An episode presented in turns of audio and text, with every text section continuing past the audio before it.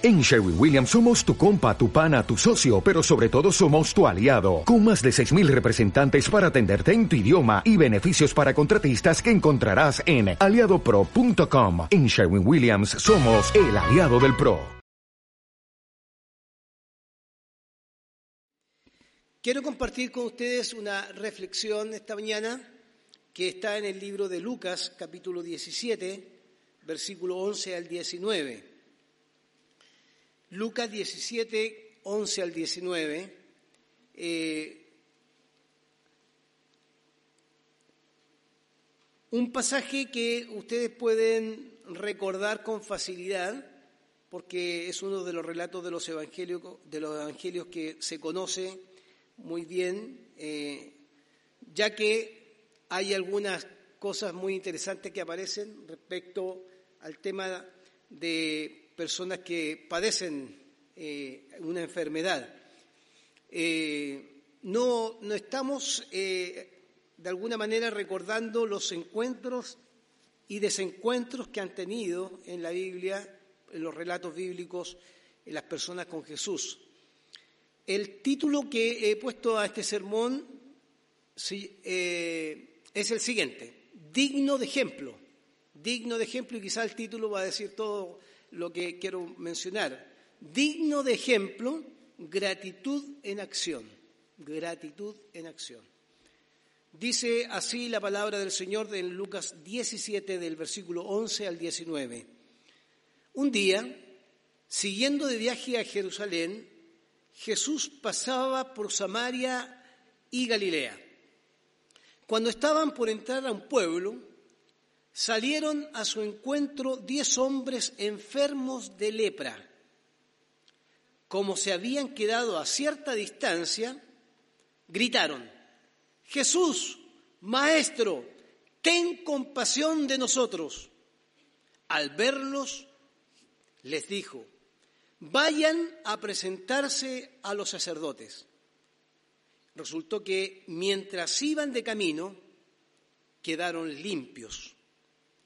Uno de ellos, al verse ya sano, al verse ya sano, uno de ellos regresó alabando a Dios a grandes voces y cayó rostro en tierra a los pies de Jesús y le dio las gracias, no obstante que era, y lo remarca Lucas, samaritano.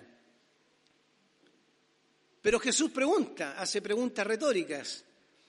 ¿Acaso no quedaron limpios los diez? Recuerden que iban de camino, Jesús no los vio. ¿Ya?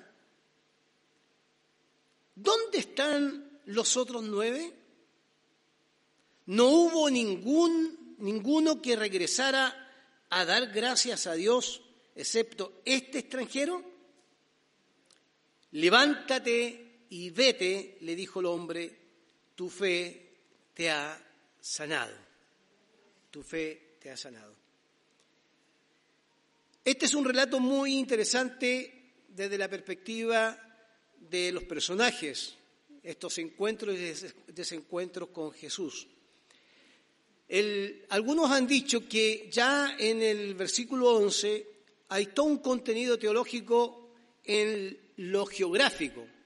Y lo menciono simplemente porque es muy interesante que en lo geográfico el destino de Jesús es Jerusalén y todos sabemos que en Jerusalén iba a vivir sus últimos días. Se conoce como la pasión, ¿cierto? En los últimos días donde iba a ser arrestado eh, y después crucificado, tal como celebrábamos hoy día y recordábamos en memoria de él la Santa Cena. Pero en camino a Jerusalén, los eh, eh, teólogos han dicho que eh, obligaba al menos bordear Samaria y Galilea para poder pasar hasta Jerusalén. Y probablemente cuando dice el relato que entró a un pueblito o estaba por entrar a un pueblo, evidentemente ese pueblo, seguramente, seguramente uno puede inferir que el pueblo eh, tenía un espacio o era un lugar donde vivían leprosos. Ustedes deben recordar que los leprosos en aquella época eran excluidos socialmente, por lo tanto eh, es interesante que al ser excluidos tenían un lugar, podían habitar en alguna ciudad donde vivían los enfermos prácticamente o personas con carencias, porque la carencia, la lepra o cualquier otra carencia, pobreza, enfermedad, era considerada, y ya lo hemos dicho tantas veces desde el púlpito, que era considerada como que alguien había pecado, ¿cierto? Fruto del pecado de sus padres o fruto del pecado de ellos mismos. esas personas quedaban totalmente marginadas socialmente de, eh, de su vida cotidiana o de la vida familiar, incluso de la familia quedaban marginados. Por lo tanto, fíjese que interesante, eh, y esto lo, coloco como primer elemento para, para poder reflexionar, que hay dos cosas interesantes que las personas van a cumplir con la ley eh, que impuesta, la ley judía, ¿cierto? Que no se puede acercar un leproso a una persona sana. Entonces, evidentemente que el relato dice que desde la distancia le gritan eh, y el grito es un clamor, eh, y este clamor algunos han dicho que es un clamor desgarrador desde lo más profundo de, su ser, porque van a gritar a distancia, Jesús, maestro. Eso significa que estos diez ya habían escuchado de la fama de Jesús. Por lo tanto algún conocimiento tenían de esa fama, le dicen, Jesús, Maestro, ten compasión de nosotros, ten compasión, pon tu corazón frente a nuestra miseria, ¿ya? Es el, es el, de alguna manera. Ahora, ¿qué es interesante dentro de esta reflexión primaria? Es interesante que entre los diez había un samaritano. Y me parece interesante mencionarlo porque ustedes saben que judíos con samaritanos no se podían, por lo menos no se relacionaban. Si un judío veía a un samaritano, evidentemente iba a cruzar hacia el otro lado para no tocarse con el samaritano. Pero me parece interesante que entre los diez se diga, mire qué interesante, que en la enfermedad de la lepra, en esta condición de leprosos, la lepra llega a ser un elemento que destruye la o elimina la, eh, esta idea de discriminar a las personas. En este caso el leproso está con ellos. Es uno de los que grita, el samaritano, perdón. El samaritano está con ellos. Es uno de los que grita, Jesús, Maestro, ten compasión de mí. Por lo tanto, parece que la enfermedad no es un impedimento para que judíos, uno infiere que son judíos porque después son enviados al templo, judíos y samaritanos tengan el mismo clamor a Jesús y además convivan juntos en medio de su enfermedad, estén en el mismo lugar en medio de su enfermedad. Es interesante también, y hay teoría de esta, hay muchas teorías de estos versículos tan, tan cortos, hay teorías que algunos dicen que el samaritano o los judíos que gritaron eh, fueron enviados con una tarea a presentarse al sacerdote, que es también un contraste en el relato, porque uno dice, bueno, Jesús cuando hablaba y tocaba a las personas, los sanaba, especialmente cuando tocó al leproso, fue sano, ¿cierto? El leproso. Pero en este caso, Jesús a distancia, Él no es un revolucionario, como lo hemos tratado a veces de entender, sino que respeta también cómo son las leyes sanitarias de la época, y a distancia Jesús también les dice, vayan y preséntense al sacerdote. Ahí hay un contraste interesante, porque en la orden de Jesús de ir a presentarse al sacerdote se da en, en, un momento en que ellos no han sido sanados. Cuando un leproso se presentaba ante el sacerdote? Solo cuando recibía la sanidad. Por lo tanto, por lo tanto, uno podría inferir del texto que lo que va a probar Jesús en estos diez leprosos es si están dispuestos a obedecer, están siendo probados en su fe seguramente, porque el grito desgarrador, Jesús, ten compasión de mí, va implícito una esperanza. Estos diez leprosos tienen esperanza de que este Jesús, el polvoriento de Nazaret, como decía un profesor que tenía yo en el seminario, porque caminaba por las aldeas de Nazaret, este carpintero, este señor que se conocía, que tenía una fama como aquel que no solamente sanaba, sino que tenía autoridad, en el clamor y en el grito que eh, ellos van a elevar, ten compasión de mí, está puesta su esperanza. Está puesta totalmente su esperanza. Esta es la persona en la que puedo yo sentir que puede sanar mi lepra. Es el lugar correcto donde poner la fe. Es el lugar correcto donde yo puedo clamar, ten compasión de mí y recibir inmediatamente una respuesta de un hombre que se ha hecho famoso, según los evangelios, su fama ha recorrido y ha superado las aldeas, ¿cierto? incluso ha traspasado de las aldeas de Galilea o de la Judea romana, ha pasado incluso a los lugares eh, donde habitan paganos que no, siguen la eh, fe judía.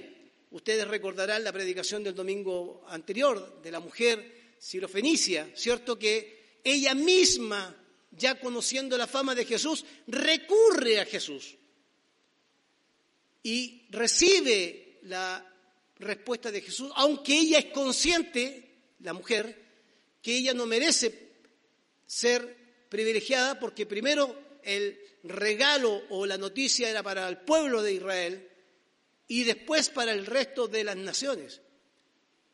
Pero la mujer responde extraordinariamente, sí Señor, pero aún los perrillos comen de la mesa de sus hijos. Extraordinaria respuesta. Eso es lo que impacta a Jesús.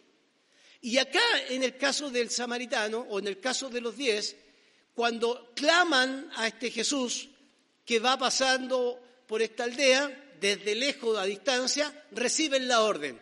Y la orden es una, realmente una orden extraña. Vayan al sacerdote, preséntense ante él, porque la prueba de su limpieza iba a estar en que el sacerdote iba a tiquear si cumplieron con el proceso sanitario, por decirlo de alguna manera, y eran sanos.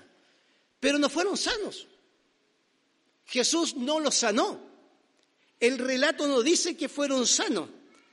Solo dice que al verlo Jesús los invita a ir al sacerdote y resulta que eh, pasa algo en el camino.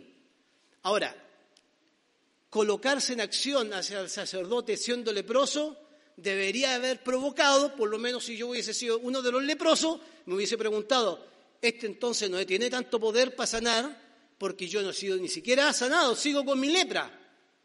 Y a lo mejor ese pensamiento esa reacción paraliza a, los diez y se quedan conversando ahí, este es un charlatán más, este es uno, más de los mentirosos que hay acá en la Judea romana, por lo tanto, ¿qué vamos a ir a presentando al sacerdote si estoy aún impuro con la lepra?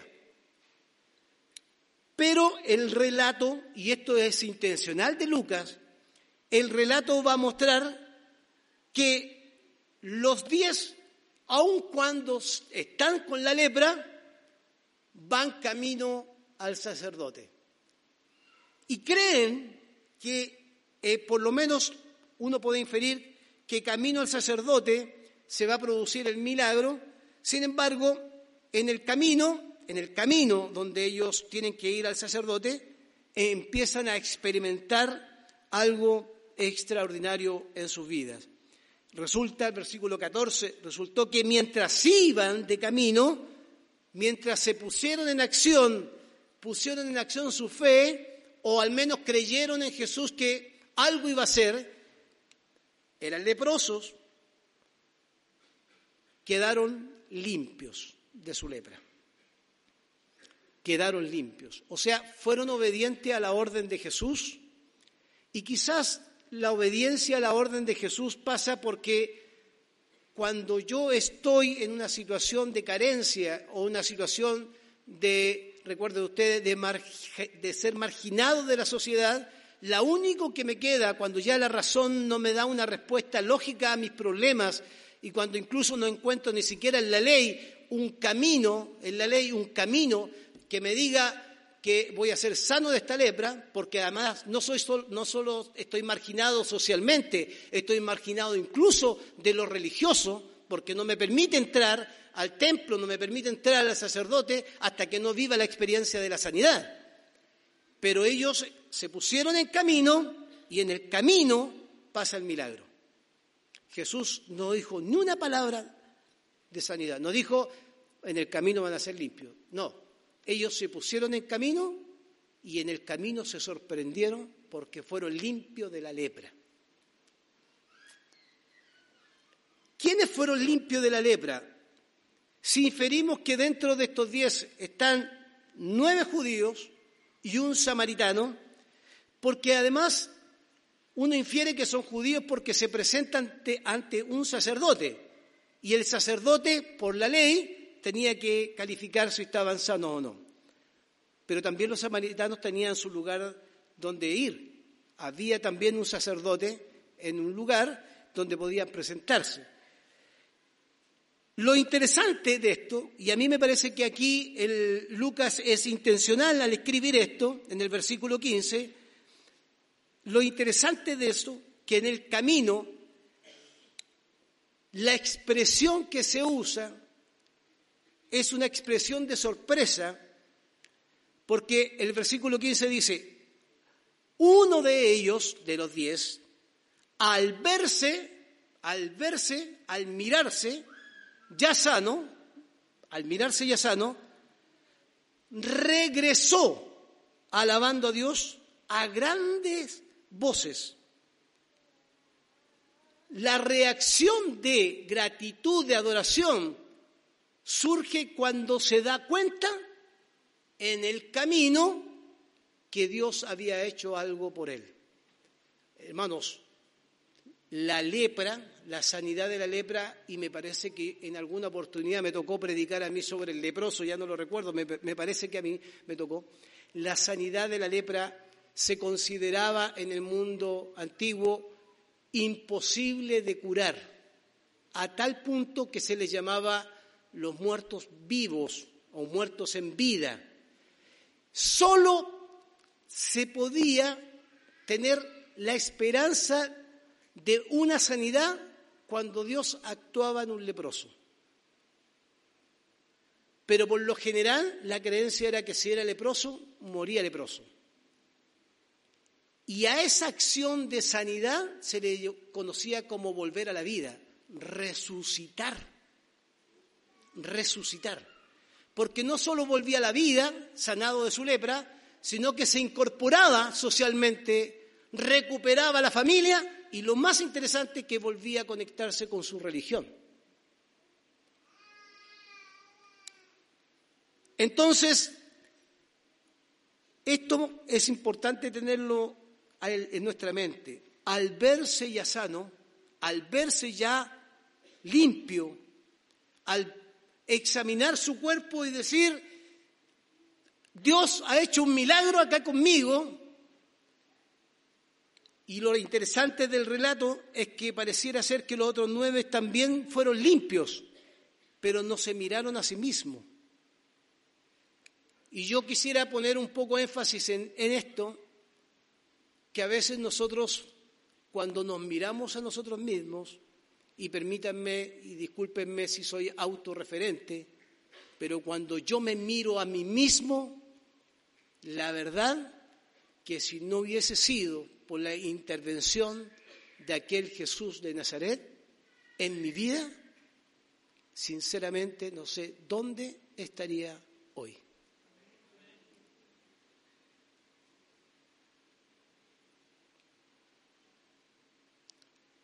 Y si eso no nos emociona, si eso no provoca en nosotros al mirarnos a nosotros mismos que lo que somos hoy día es lo que estamos hoy día y donde vamos hoy día, solo es porque aquel Jesús de Nazaret que murió en la cruz y que celebramos en memoria de él esta Santa Cena, ha resucitado para que yo, al verme a mí mismo, me dé cuenta de dónde salí. Lo único que podría surgir de mí, y hablo en forma personal, no serían otra cosa que palabras de gratitud. Solo aquel que puede hacer lo que no puede hacer ningún ser humano, ninguna ciencia, ninguna teología, ninguna denominación. Solo Cristo. Solo Cristo. Al verse sano, su acción posterior o su acción siguiente al verse sano, al mirarse a sí mismo, permítanme decir esto, por lo general nosotros no queremos mirarnos a nosotros mismos. Y a veces olvidamos de dónde el Señor nos sacó. Y a veces olvidamos lo que Dios nos ha dado. Y a veces somos indiferentes incluso a lo que hemos recibido de su mano. Porque toda buena dádiva y todo buen don perfecto viene de quién?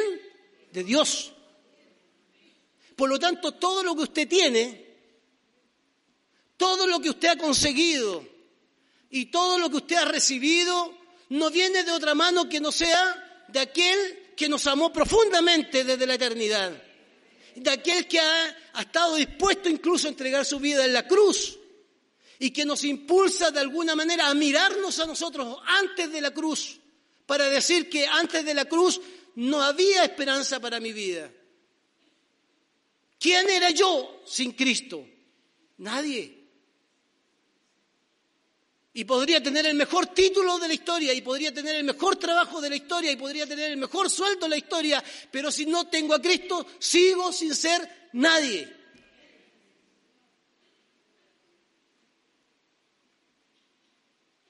Porque ¿quién le da sentido a nuestra vida con todo lo que nos ha dado a nuestra mano, todo lo que ha colocado en nuestra mano, ya sea conocimiento, ya sean recursos, ya sea salud, ya sea la oportunidad de servir, con todo lo que Dios ha colocado en nuestra mano, al vernos a nosotros mismos no podríamos hacer otra cosa que no darle gracias al pastor porque me, dio algo, no darle gracias al hermano porque me dio algo, sino darle la gloria a quien se la merece, al Señor de señores y el Rey de reyes. Mire, palabras tan evangélicas que ocupamos, Señor de señores y de, rey, de reyes, y parecieran tan evangélicas, pero tiene tanta verdad. Es que no las mencionamos porque pareciera que incluso hemos perdido hasta el lenguaje que de repente pareciera ser tan, tan mal usado. Pero si no reconocemos que el, el leproso ha sido sanado por aquel Jesús que representa al Padre, y que ese que representa al Padre viene a, mostrar las buenas nuevas del reino. Cuando dice el Espíritu del Señor está sobre mí, he venido para dar vista a los ciegos. O sea, he venido a restaurar a la humanidad. Si hoy día no reconocemos eso, entonces nos quedamos con un lindo cuento bíblico, con una linda historia bíblica, que simplemente nos servirá para seguir contándola y capaz que la aprendamos de memoria. Pero si no nos miramos a nosotros mismos, nunca reconoceremos que nosotros somos los leprosos. Y nuestra lepra era el pecado. Y que sin el derramiento de sangre no hay perdón para nuestros pecados. Nos miramos a nosotros mismos para poder avanzar y reconocer que todo lo que hemos vivido en nuestra experiencia de vida, positivo, negativo, momentos difíciles, momentos de carencia, momentos de alegría, momentos de triunfo, momentos, momentos que hemos vivido en nuestra vida, aún parecieran ser que requieren de nosotros una alabanza a Dios. El apóstol Pablo decía que aún en los momentos más difíciles debemos glorificar al Señor, dar gracias a Dios en todo, en todo momento. Claro, uno se pregunta cómo da gracias a Dios en los momentos más tristes de nuestra vida. Es que entonces ahí tendríamos que reconocer que aún en los momentos más tristes de nuestra vida, el carpintero está con nosotros, hermanos queridos. Y en los momentos más tristes de nuestra vida, el Señor sigue caminando con nosotros, aunque usted ni yo lo veamos. Entonces, ¿cuál es nuestra actitud cuando nos vemos a nosotros? ¿Cuál es nuestra actitud cuando reaccionamos al vernos que nuestra lepra ha desaparecido y el puente entre, ese puente cortado entre Dios y nosotros los hombres eh, ha sido solucionado porque la sangre de Cristo se ha puesto en medio para que el Padre nos vea por medio de Jesucristo y una vez que nos ve por medio de Jesucristo su ira es aplacada simplemente por el amor derramado en la cruz por nosotros. Al verse sano, al verse sano, este hombre corrió, a gran voces corrió, porque reconoce que ese milagro es tan importante para su vida. No solo lo restaura interiormente, emocionalmente, no solo lo restaura socialmente, sino que además lo restaura espiritualmente, porque ha vivido toda la vida seguramente con una conciencia de culpabilidad, sintiendo que la lepra es fruto de su pecado y ha recibido el beneficio de Jesucristo y vuelve al Señor. Por eso mi título del sermón es digno de ejemplo, gratitud en acción. Hermanos queridos, ¿cuándo hemos dejado de sorprendernos hoy de lo que Dios ha hecho en nuestra vida? Es que es tan común tener un auto hoy día, es tan común tener una casa. Quizás aunque tengamos que encalillarnos a veces, pero a veces es tan común, tan cercano tener acceso a tantas cosas materiales, que hemos perdido la capacidad de asombro de nuestro Señor. Y quizás tendremos que recuperar la capacidad de asombro, porque el Señor que estuvo con Abraham, el Señor que estuvo con Moisés, el Señor que estuvo con Jesús, que estuvo con los apóstoles, es el mismo Señor que sigue vigente en el día de hoy. Si no ha perdido su esencia, sus atributos. Y quizá hoy día no hay leprosos caminando por la calle, pero sí hay gente que necesita encontrarse con este Jesús y gritará a distancia porque tendrá miedo de acercarse a lugares como este. Y a lo mejor Jesús tendrá compasión de ellos como Jesús tuvo compasión de estos leprosos. Cayó en pies a los pies de Jesús. Interesante, solo un dato al, al pasar es el único versículo en todo el Nuevo Testamento, en todo el Nuevo Testamento, en que hay un momento que se alaba a Jesús y se entrega la gratitud directamente a Jesús. En todos los relatos del, Antiguo, del Nuevo Testamento, todos los agradecimientos siempre van al Dios Altísimo, al Señor, a Jehová, a Dios. Este hombre se postra en tierra ante Jesús y le dio las gracias. Y el relato dice, no obstante, este hombre era samaritano. El extranjero, el despreciado, aquel que devuelve a dar gracias, vuelve porque se da cuenta que lo que hizo Jesús no lo podría hacer la religión ni la religión que seguía los samaritanos, ni la religión que seguía los judíos. El que se encuentra con Jesús corre a los pies de Jesús porque tiene un corazón agradecido. Agradecido por lo que ha recibido del Señor.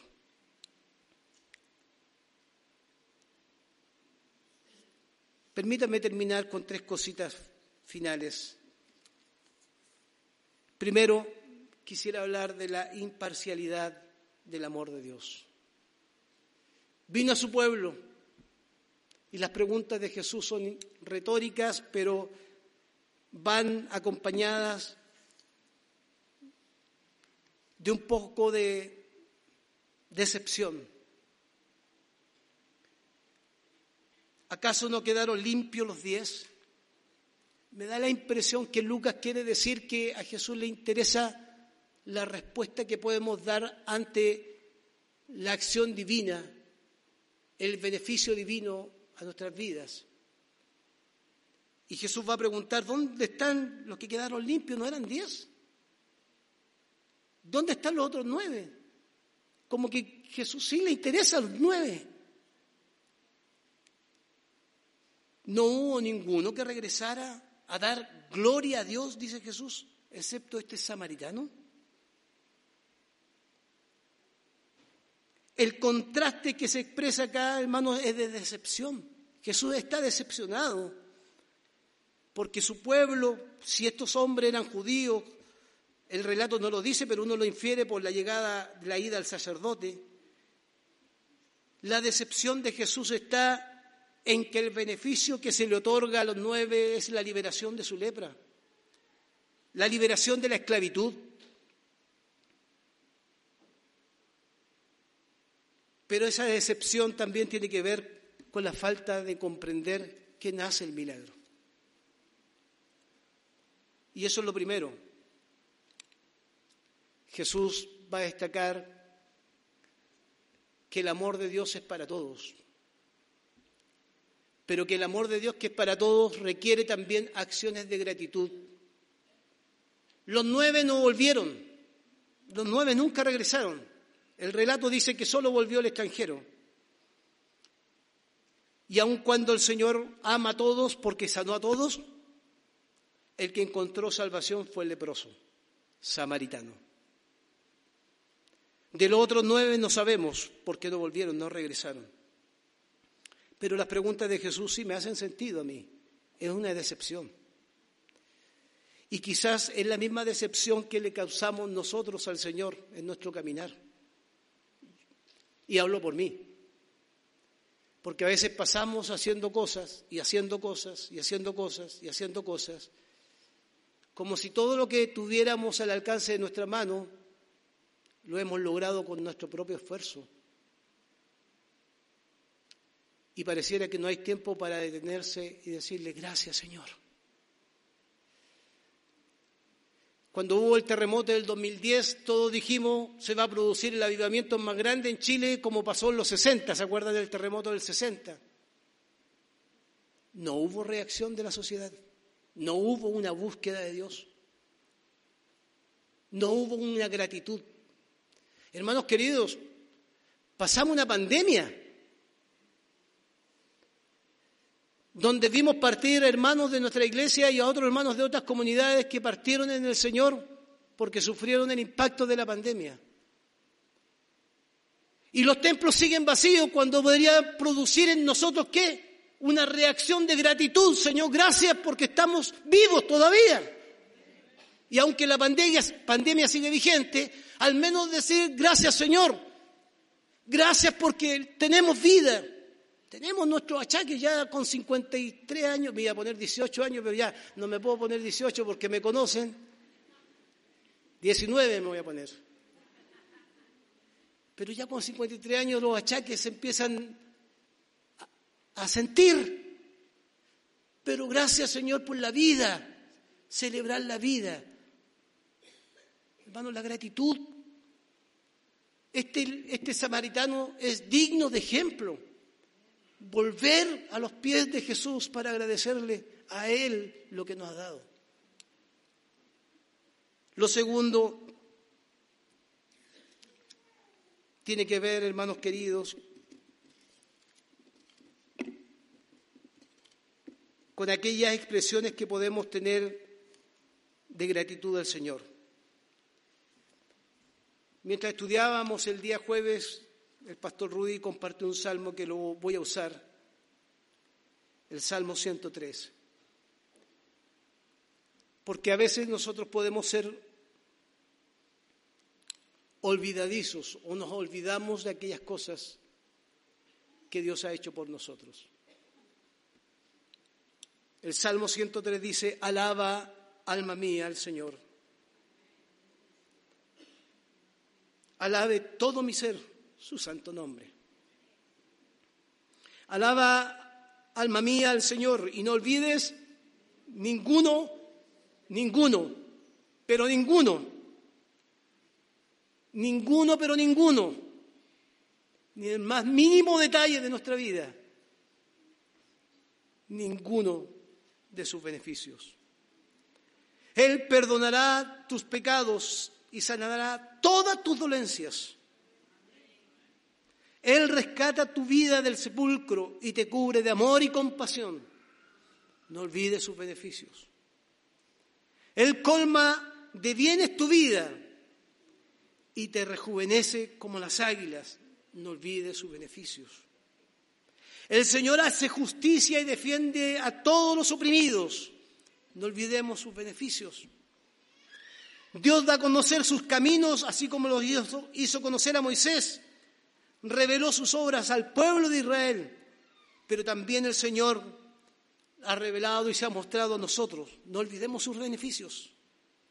Y el Salmo agrega, el Señor es clemente y compasivo, lento para la ira y grande en amor. No olvide sus beneficios. Dad gracia en todo, decía el apóstol Pablo, porque esta es la voluntad de Dios para con nosotros.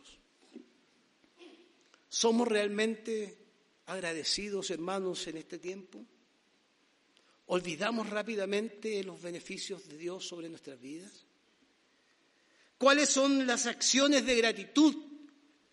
Hablo de acciones como el leproso que vuelve a agradecer, humillado a los pies de Jesús, ¿Cuáles son nuestras acciones de gratitud? ¿Cómo le hacemos notar a Jesús nuestra gratitud? Porque a lo mejor Jesús estará preguntando, no estarán, ¿dónde están los 40? ¿Dónde están los 100? ¿Dónde están los 200? ¿Dónde están los 9?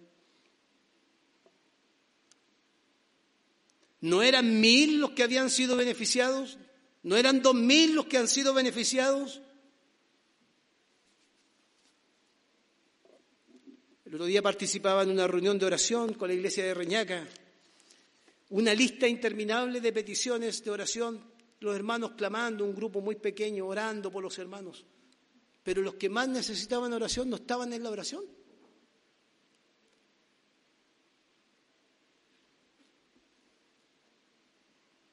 ¿Cuáles son nuestras acciones de gratitud? Tenemos recursos, cuáles son nuestras acciones de gratitud con el reino del Señor, con la obra del Señor, con la iglesia local en la que participamos. ¿Cómo manifiesto mi gratitud y corro al Señor para humillarme a sus pies, para servir en una iglesia como esta? ¿Cómo me saco el pijama el día domingo para salir de mi cama y venir a la iglesia porque tengo gratitud con mi Señor?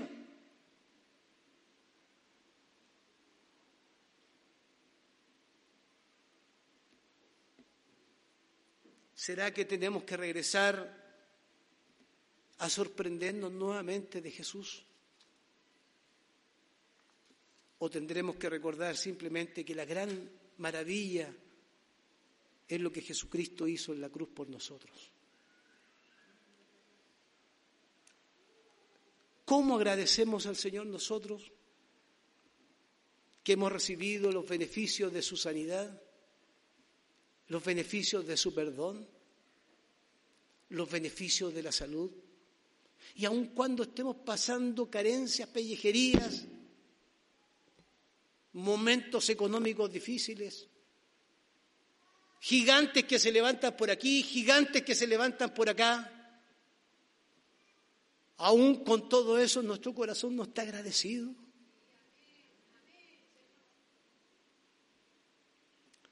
¿Cuáles son nuestras acciones de gratitud? Pastor Rudy me dejó una tarea y la voy a tomar. Estamos terminando el año, celebraremos Navidad.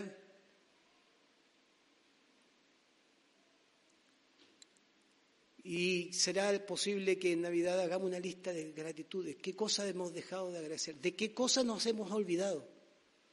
Podemos hacerlo de manera personal podemos hacerlo de manera familiar. Hacer una listita de cosas de las cuales nos hemos olvidado de agradecer al Señor, de reconocer lo que Dios ha hecho por nosotros. Es probable que como estamos acostumbrados a vivir nuestra fe viniendo a la iglesia, eso sea suficiente y pareciera que tenemos que recordar que nuestra gratitud debe ser manifestada de manera particular, de manera colectiva. Quizás es un buen ejercicio volver a recordar lo que Jesús hizo por nosotros. Amén. Pónganse de pie, oremos al Señor.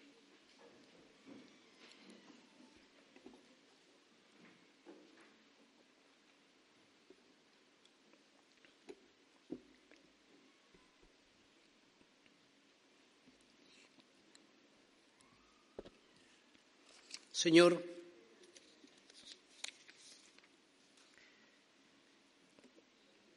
el salmista se animaba a sí mismo y decía, bendice, alma mía, al Señor.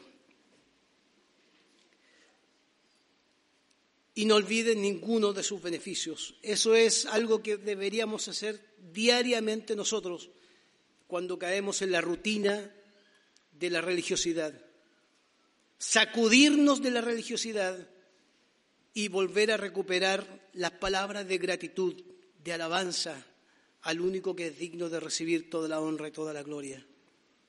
Y podríamos dar una lista completa, completa. Cada uno de nosotros tiene su propia lista y quizás recuperar el tiempo de agradecer por cada una de las cosas. Aquellas cosas buenas, aquellas cosas que no son tan buenas, aquellas cosas que nos traen felicidad o aquellas cosas que nos han traído tristeza y angustia. Porque cuando te alabamos o cuando tenemos gratitud y cuando reconocemos en nuestra alabanza que lo que estamos viviendo es porque, Señor, sobre nosotros estás tú, es un reconocimiento a tu soberanía, que tú eres el Señor de nuestras vidas. Por lo tanto, el Señor de nuestras vidas se merece siempre nuestra gratitud y que seamos ejemplo para otros de gratitud. El samaritano es el ejemplo para nosotros, el modelo de una gratitud en acción permanente, de reconocer que nada de lo que tenemos nos pertenece, ni nada de lo que tenemos lo hemos ganado simplemente con esfuerzos particulares, sino que detrás de todo Siempre has estado tú, Señor, para llevarnos a los proyectos personales de cada uno, en los cuales podemos ser exitosos e incluso podemos a veces fracasar, pero ahí en la virtud o en el fracaso, en la victoria o en el dolor, ahí tiene que surgir lo más importante de nuestro ser, que es la gratitud.